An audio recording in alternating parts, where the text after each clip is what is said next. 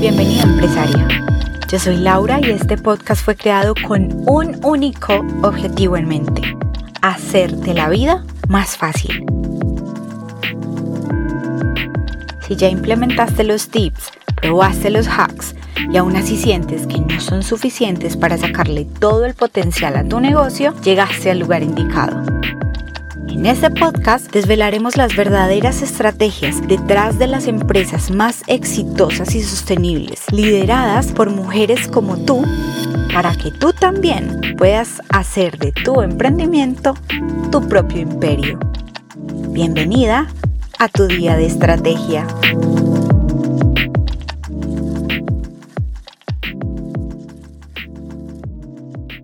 Emprendedora, no podría estar yo más feliz de que estés aquí, de que hayas decidido compartir este espacio conmigo. Me siento inmensamente honrada de que me permitas hacer parte de tu viaje en este mundo de negocios, que me permitas ayudarte, apoyarte, que me permitas ser tu mentora. Te aseguro que no te vas a arrepentir. También quiero decirte que esta es la última vez que te voy a llamar emprendedora. Porque yo sé que si estás aquí escuchando este podcast es porque quieres muchísimo más que un hobby que te dé dinero. Sé que quieres vivir de tu negocio, quieres crecer este emprendimiento que tienes, que es tu bebé, y sé que quieres hacer una empresa, quieres generar empleo, quieres incluso ayudar a otras mujeres a emprender y también sabes y estás convencida de que las tácticas para crecer en redes sociales no son suficientes para ayudarte a crear eso tan grande que quieres y que tienes en tu corazón. Entonces, antes que nada, quiero darte la bienvenida y de nuevo mil y mil y mil gracias. Me siento muy, muy, muy honrada de que hayas decidido compartir este espacio conmigo. Yo soy Laura, soy originalmente ingeniera, aunque después de mi último semestre de pregrado, tengo que ser muy honesta, jamás volví a programar una red neuronal. Mi llamado desde los 20 años siempre fue ayudar a otras personas, aunque en ese entonces no sabía ni cuándo, ni cómo, ni de qué manera. Sí sabía el por qué, y eso es historia para otro día, pero no sabía por dónde empezar, ni por dónde iba a hacerlo. La verdad es que empecé haciendo como lo que se me iba ocurriendo. Entonces, en ese entonces empecé a dar clases de inglés a profesionales que tenían planes de estudiar en el exterior.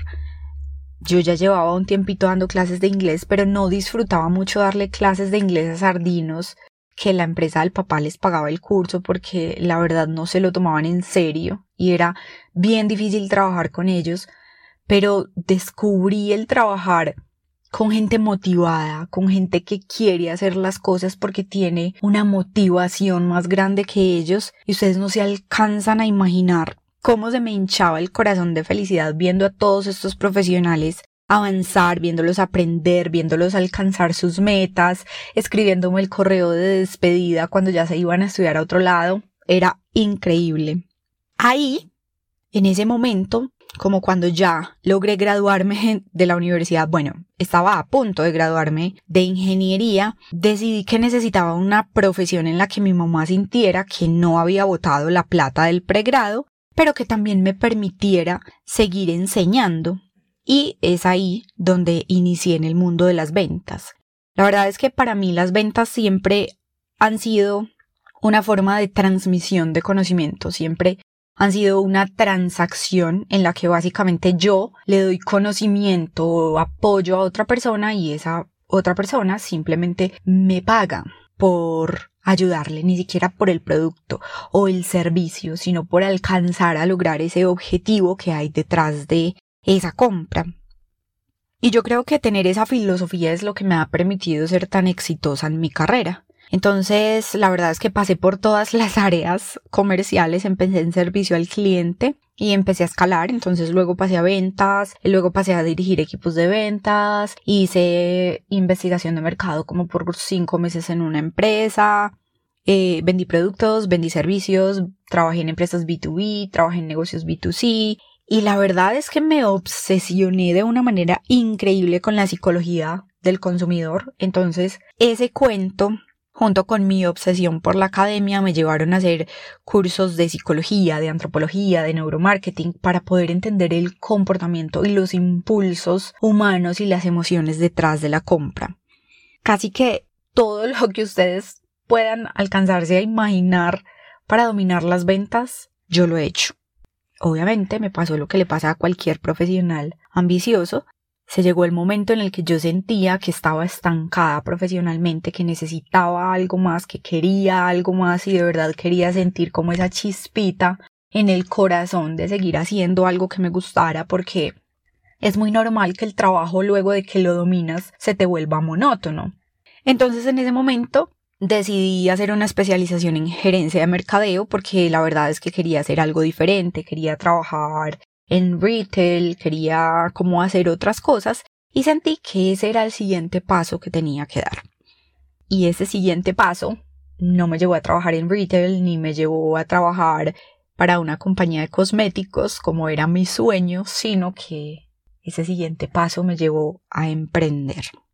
Para resumir mi historia, ya tengo casi 10 años apoyando a pymes en Colombia. La verdad es que yo decidí no trabajar con compañías grandes y esto es un tema muy personal. Cada persona elige su camino y cada persona trata de hacer de su profesión lo más amañador, lo más bonito y lo que más puede disfrutar. Y desde mi punto de vista, como yo veía las cosas, en las empresas grandes todo está hecho.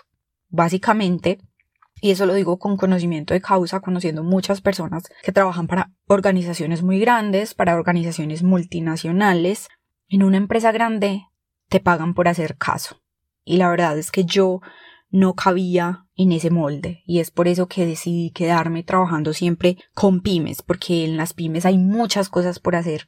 En las pymes se valora tu input, en las pymes tienes posibilidades de de aportar, más que de escalar, porque eso es algo que uno sacrifica. En una organización multinacional tú tienes para dónde escalar muchísimo, pero de nuevo haciendo caso y siguiendo las estructuras de la organización, mientras que en una pyme tienes la posibilidad de generar valor. Y en una pyme tienes la posibilidad de aportar cosas grandes. Y en una pyme tienes la posibilidad de generar huella. Entonces eso es lo que yo quería. Y pues al final del día, esa es la experiencia que tú como empresaria necesitas. Esa es la experiencia que tu negocio necesita. A ti y a tu negocio no le sirven las estrategias que se aplican en empresas Fortune 500 porque cada empresa tiene estrategias diferentes que le funcionarán de acuerdo a su momento. Y a ti como pequeña empresaria esas estrategias no te sirven. A ti te sirve la estrategia que se ha aplicado en pymes como la tuya que te van a ayudar a dar ese siguiente paso. Y es por eso, por esa sencilla razón, que este podcast está dedicado a esas mujeres que están iniciando en el emprendimiento. Este podcast está dedicado a esas mujeres que ya han hecho ventas consistentes en su negocio pero seguramente esas ventas no son tantas como quisieran o como ustedes creen que podrían ser. Pero adicional a que has hecho ventas consistentes, sabes que tienes una minita de oro en tus manos. Y la verdad es que no sabes cómo convertirla en eso tan grande que sueñas y que sabes que es posible. Si tú sientes eso en tu corazón, este podcast es para ti. Aquí no compartimos tips, aquí no compartimos trucos, aquí solamente compartimos estrategias y tácticas reales que de verdad te van a ayudar, no solo a crecer, sino a escalar tu negocio de la manera más rentable posible.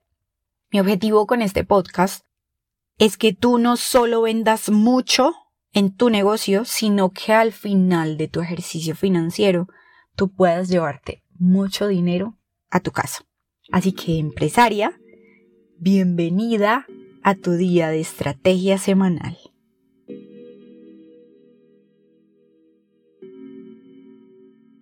Si disfrutaste este episodio no olvides dejarme un review. Me ayudaría enormemente a crecer y ayudaría a que otras emprendedoras que también quieren el mapa para ser empresarias lo encuentren. Además, si quieres participar para que hagamos una auditoría de tu negocio y descubramos las tres oportunidades más grandes que tienes. Toma una captura de pantalla mientras estás escuchándolo, públicala en Instagram con lo que más te gustó y taguéame en arroba mujeres fundadoras. De verdad que me ayuda muchísimo a la divulgación del programa. Y gracias por llegar hasta aquí y nos encontraremos en tu próximo día de estrategia.